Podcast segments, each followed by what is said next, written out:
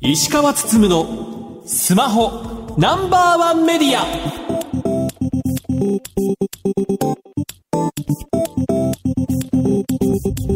皆さんこんばんは。石川つつむのスマホナンバーワンメディア。パーソナリティスマホ携帯ジャーナリストの石川つつむです。アシスタントの松代ゆうきですこの番組は最新情報から役に立つ情報までスマートフォンと携帯関連商品の幅広い情報を発信する番組です。アップルはアップストアで配信しているアプリの価格の設定を変えるという発表をしていて10月5日から改定されるという話をしています。でこれまあ今まで例えばこう120円で提供されていたアプリがまあ160円になるというところなのでまあ、値上げに感じる人もいるのかなというところです。ただこれ難しいのがじゃあ10月5日からね価格改定がされるので例えばゲームでねアイテム課金してるものを早めに買っておこうみたいな、うん、値上げされる前に買っておこうというような流れにもなったりもするかもしれないんですけど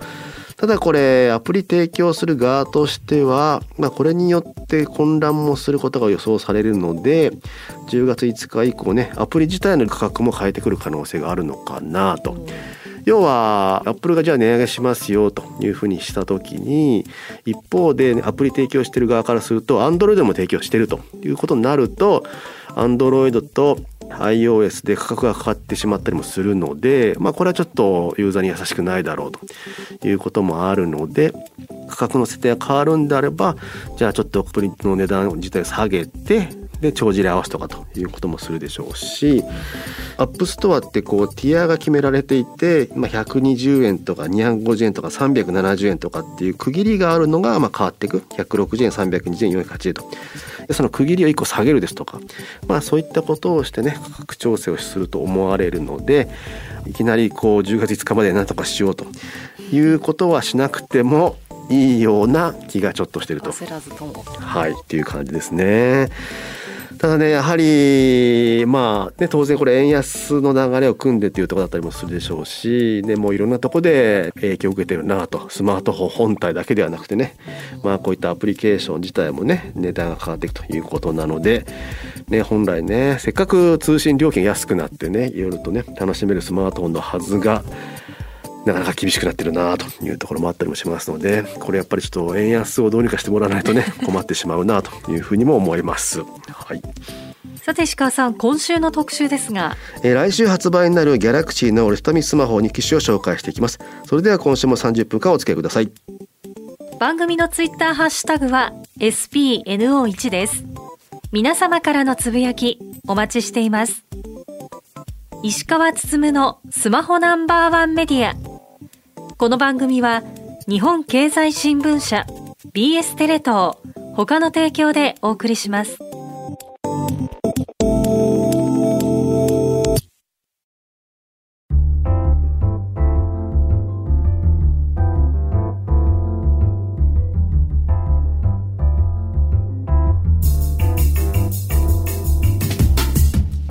お聞きの番組はラジオ日経石川つのスマホナンバーワンメディア。それでは今週の特集です。これがニュースタンダード。ギャラクシー2つの折りたたみスマホ発売。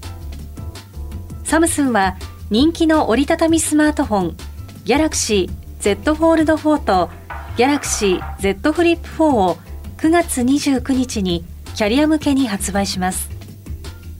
現在市場が拡大している折りたたみスマートフォンのニューモデルにはどんな魅力があるのか。本日はサムスン電子ジャパン株式会社より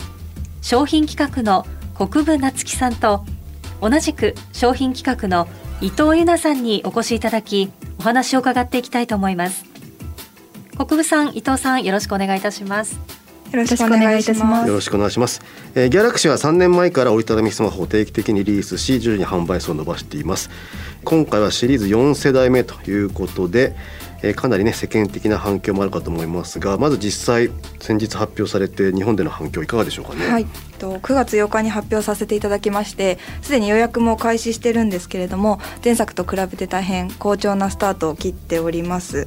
折りたたみスマホをそうですね発売して4代目となるんですけれども日本国内においても認知っていうところがかなり広がってきてるのかなと思っておりましてもともと初代とかは特にスマホに興味がある方リテラシーが高い方が手に取っていただいたんですけれども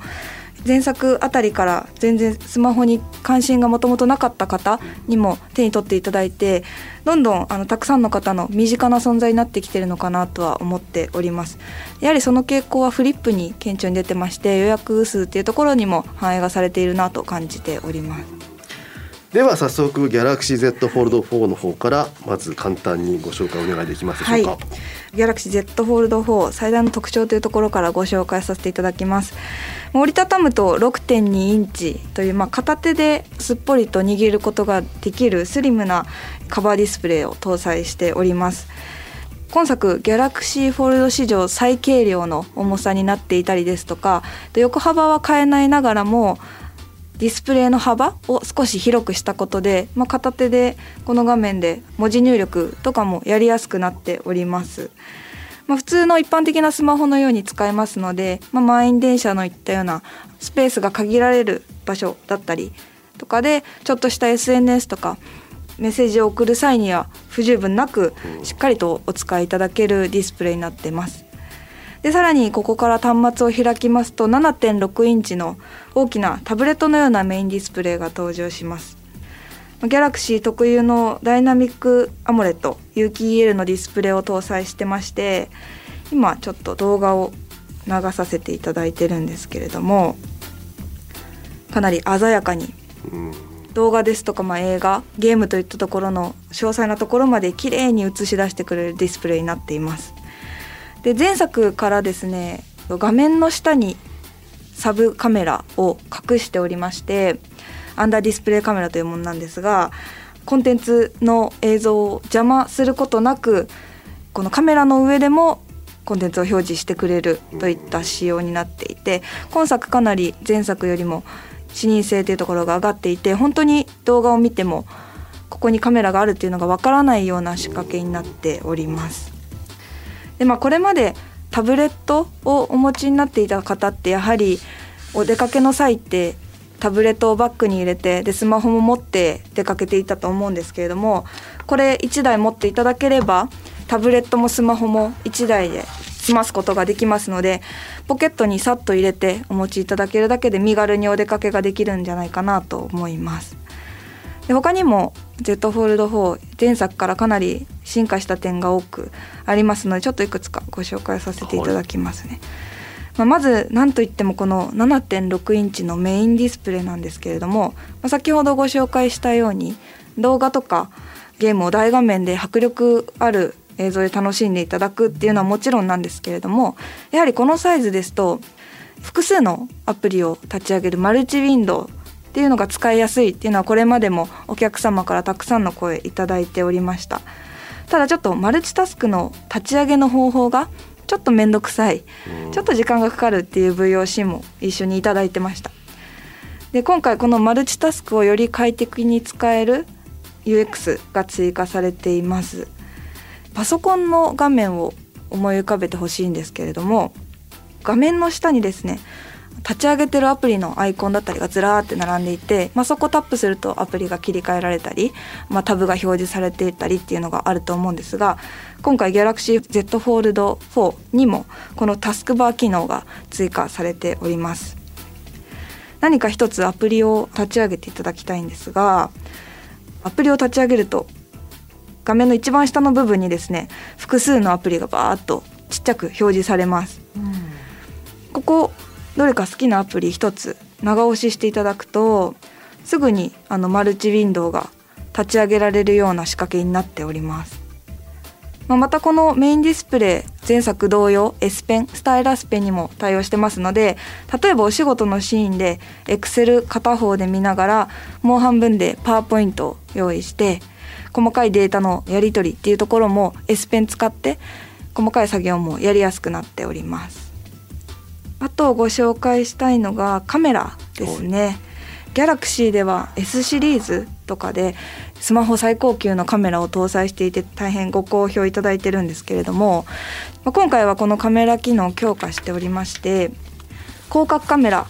ですと前作が1200万画素だったんですけれども今回5000万画素搭載していたりですとか、まあ、とはナイト撮影がより明るくできるようになったりとか、まあ、ズームも最大30倍まで可能だったりと、まあ、今年の夏発売いたしました S22 と同レベルのカメラを搭載しております。でさらにですねこういうあのカメラ自体の性能っていうのはもちろんなんですけれどもフォールドだからこそできる撮影方法っていうのもいくつかありまして例えばフォールドはディスプレイがメインディスプレイカバーディスプレイ両方ついていますのでこの2つに同時にプレビューを表示させることもできますこれをしますと撮影者がどういうふうに映ってるのか確認するのはもちろんなんですけれども映ってる側の人もあ自分が今どうやって映ってるのかなとか髪の毛崩れてないかなとか確認しながら撮影をすることが可能だったりですとかズームする時ですね30倍もズームしちゃうとやっぱり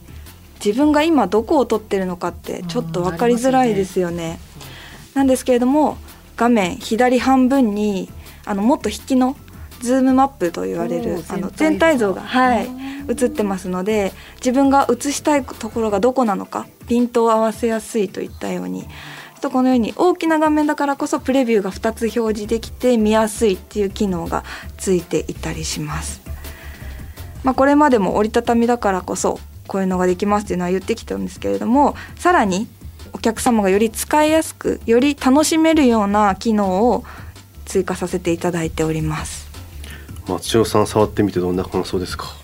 今までやっぱり画面が大きいことっていうのにすごく注目はされたけどその使い方に関して画面一つのスマホだけを普段見てる我々からするとなんかこう発想があまりないというかどうやってより便利に使えるんだろうっていうとこ思ってたんですけど、うん、今国分さんにいろいろ説明していただいてなるほどなっていう新しい使い方だったりなんか発見があってすごい面白く使えるなって感じましたね。なんか4世代目になってようやっと大画面を生かした UI が完成しつつあるなというか。まあこれって今までねギャラクシーとしても頑張ってたんですけどもそこだけでは結構難しいところもあって今回ようやっと Google が Android12L という大画面とか折りたたみにあった OS を作ってきたというのもあるので使い勝手が上がったなというところはありますよね。2つのアプリから、ね、データを移すとかっていうのも簡単になっているので、はい自分なんかよく写真を編集部に送るとかってやったりするんですけど、まあ、そういった時もメールアプリ起動しつつもう片方で写真アプリ起動して写真選んでそこからコピーするみたいなのがまあ簡単にできるようになったので、ね、今までのスマートフォンでね写真添付しようと思ったら超面倒くさい操作が必要だったので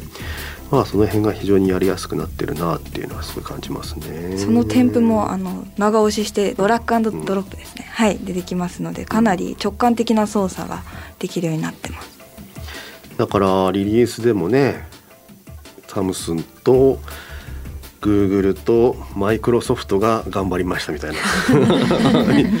書かれ方されてたので、まあね、オフィス系アプリとかも結構強化されてるっていう感じですかね。そうですねあの今回さらにパートナーシップを結ばせていただいた会社さん増えておりまして、はい、まあ、マイクロソフトさんもそうですしさまざ、まなアプリがこのフォールドに最適化された使い勝手を搭載しておりますので、まあ、よく使うアプリでどのようなことができるようになっているのかご確認いただければと思います。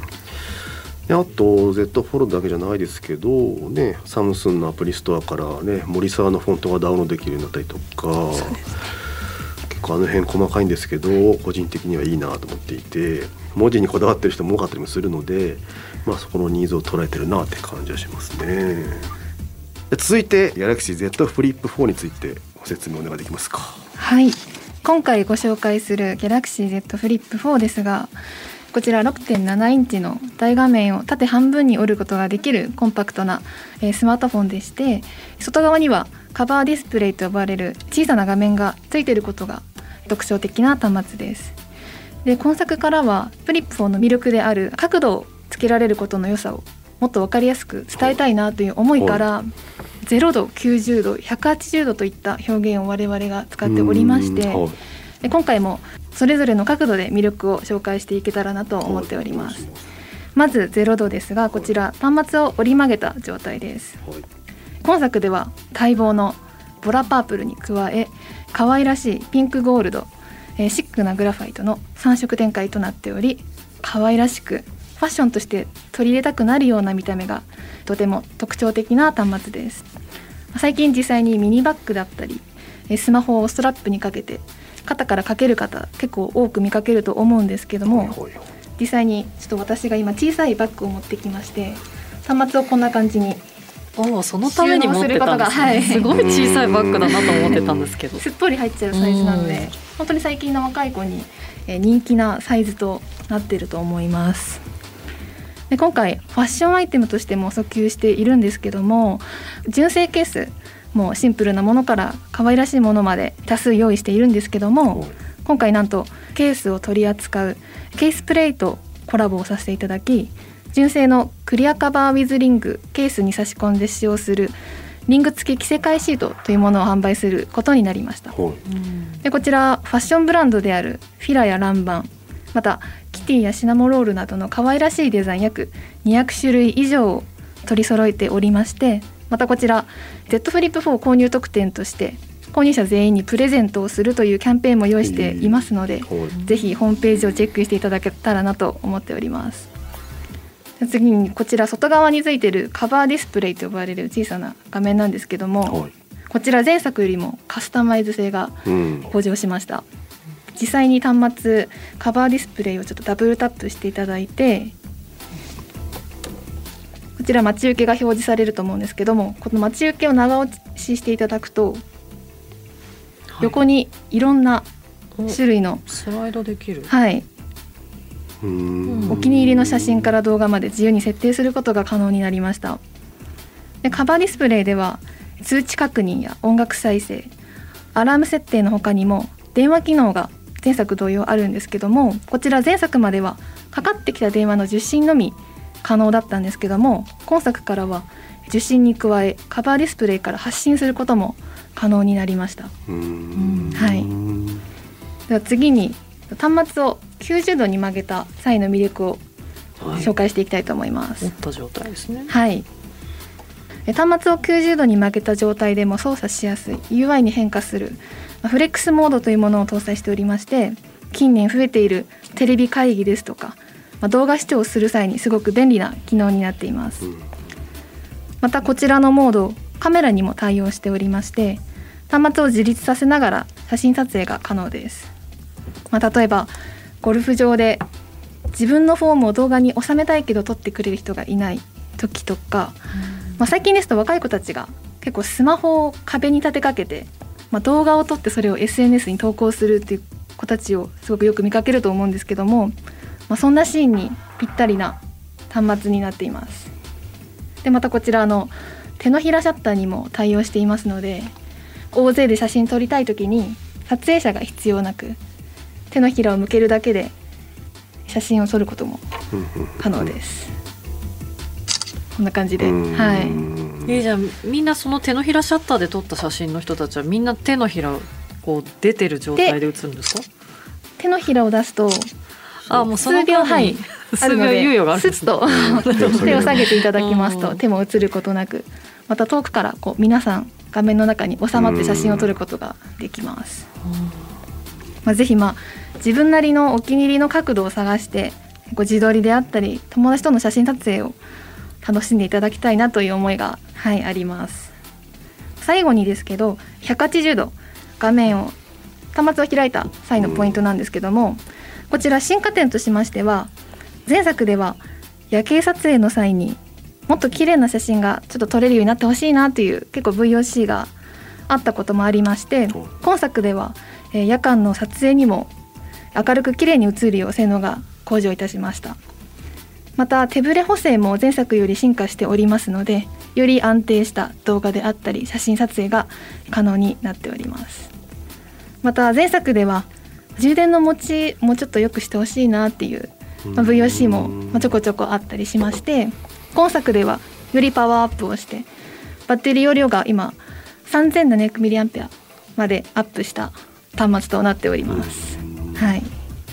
あれですよねなんかパッと見全モデルと変わんないように見えますけど中身はもう別物みたいな感じになってるんですもんね。そうですね。ちょっとパワフルになってうん。また色も可愛らしくうんね去年とか可愛い色が日本に来なかったみたいな。CM では可愛い色使ってるのに日本未発売ですみたいな、ね、かなり、はい、悲しい状況でしたけどど今回はボラパープルもあるという感じですかね。やっぱりフリップは女性をかなり狙い撃ちしてる感じなんですかね。そうですね。ターゲットとしましてはやっぱ20代、うん、まあ、女性。うん。MZ 世代をターゲットにしております。うん、実際反響って大きいんですか？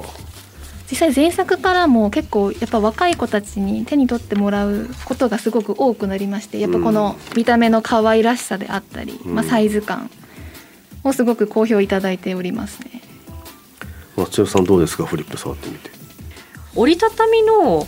スマートフォンってどうしてもそのケースをつけるとなると純正しかもうないし選べないっていう風に私最初の頃に思ってしまってたからまさかそんな可愛いケースがつけられるっていうのはやっぱりかなりあれですよねユーザーの声をもういろいろ取り入れて結構頑張ってるんだなっていう感じがしましたね。そうですねやっぱりあのケースが可愛くないから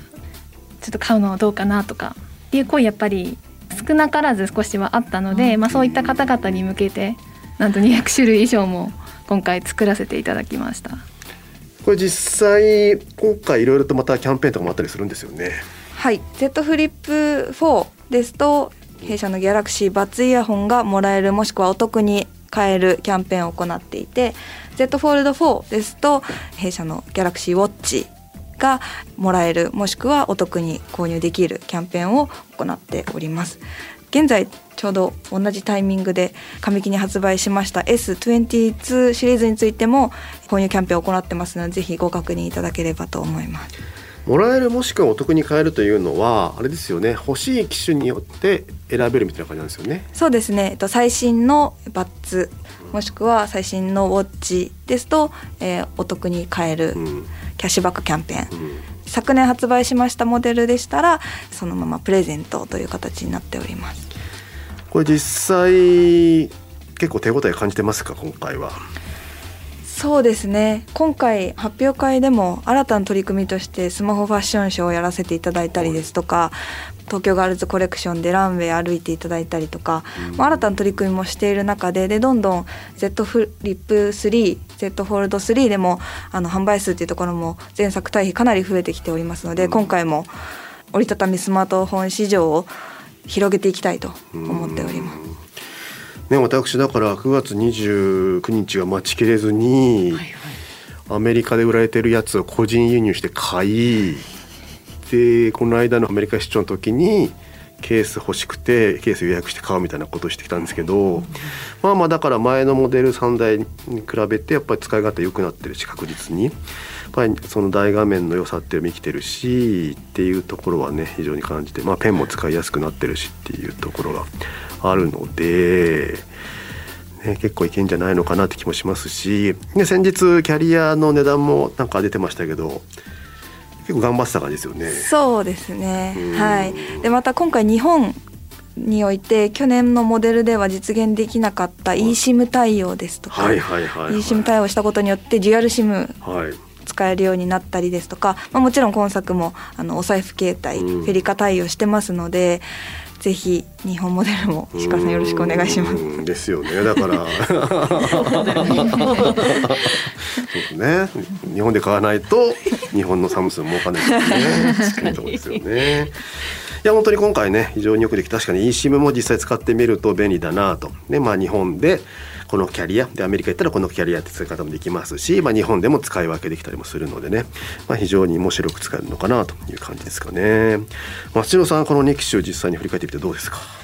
最初にこの折りたたみスマートフォンが出た時の価格って結構衝撃的だったじゃないですか、うん、でその価格確かにもう折りたたみだから仕方ないんだなって思いながらずっと見てたんですけど最近そのまあ円安の影響もあって折りたたみじゃないスマートフォンでさえ結構いいお値段してきて、そんなにすごい大差があるわけでもないような金額になってきてるっていうのがなんか私の中ではこれもしかしたら選ぶ側がもちろんいいお値段なんだけれども選択肢の幅としてはちょっといい具合に広がってんじゃないかなっていう気はしましたね。うん、そうだから数年前までねフォルトかめっちゃ高いなと思ってたんだけど 周りがそこに追いついてきたみたいな。差がなくなってきたので あとちょっと出せば本当にあと4万円ぐらい出せば買えるぞみたいなところまで来たので、うん、確かにいい勝負になってきたかなという感じですね。はい。じゃ最後にリスナーに向けて何かメッセージがあればお願いします。はいギャラクシー Z フォールド4フリップ4本当に可愛い欲しい機能が詰まった一台になっておりますので実際に手に取っていただき可愛いすごい使いやすいっていうのを体験していただけたらなと思います。はいまあ、先ほどもあの韓国ドラマとかでご覧いただいてる方多いと思うという話いただいたんですけれどもやっぱり実際に触ってみないとその良さってわからないと思います。すでにですね各キャリア様のショップですとか量販店で展示がされてますのでぜひ一度足を運んでいただいて触っていただければなと思います。本日はどうもありがとうございました。ありがとうございました。本日のゲストはサムスン電子ジャパンの国分夏樹さん伊藤由奈さんでした。以上特集これがニュースタンダードギャラクシー2つの折りたたみスマホ発売でした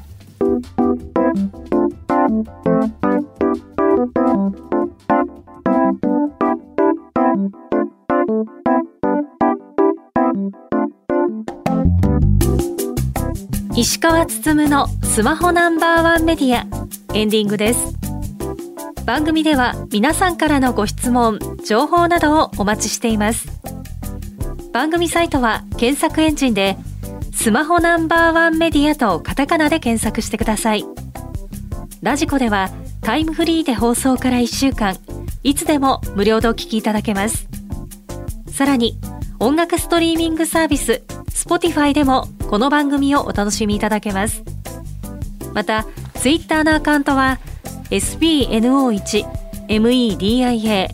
SPNO1 メディアです。ぜひフォローしてください。石川つつむのスマホナンバーワンメディア。この番組は日本経済新聞社 BS テレ東他の提供でお送りしました。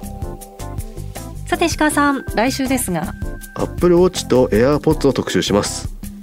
ラジオ日経石川つつむのスマホナンバーワンメディア。